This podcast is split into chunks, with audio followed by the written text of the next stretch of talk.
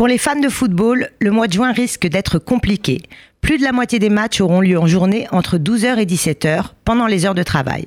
Alors, comment concilier sa journée de travail avec la Coupe du Monde de football?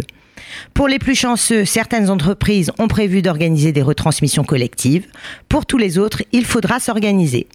Dans la loi, rien n'interdit de regarder un match de football au travail, mais le Code du travail impose un cadre strict aux salariés pour exercer leur travail. Donc, si vous comptiez regarder un match de l'équipe de France installé pendant 1h30 au travail, n'y pensez plus. En pratique, il peut y avoir une certaine tolérance si vous décidez de jeter un œil de temps en temps au match ou au résultat sur votre ordinateur ou votre téléphone.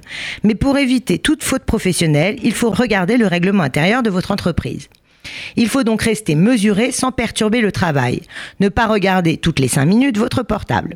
Et attention, car si vous ne respectez pas les consignes, la sanction peut aller de l'avertissement jusqu'au licenciement pour faute grave. En 2014, un vigile a ainsi été licencié pour avoir détourné une caméra de surveillance pour regarder le quart de finale France-Allemagne.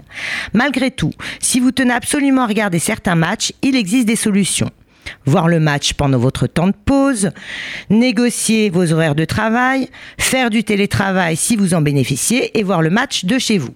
Dernière solution, prendre une RTT sur la journée qui vous intéresse. Rendez-vous ce soir à 17h donc pour les amoureux de foot.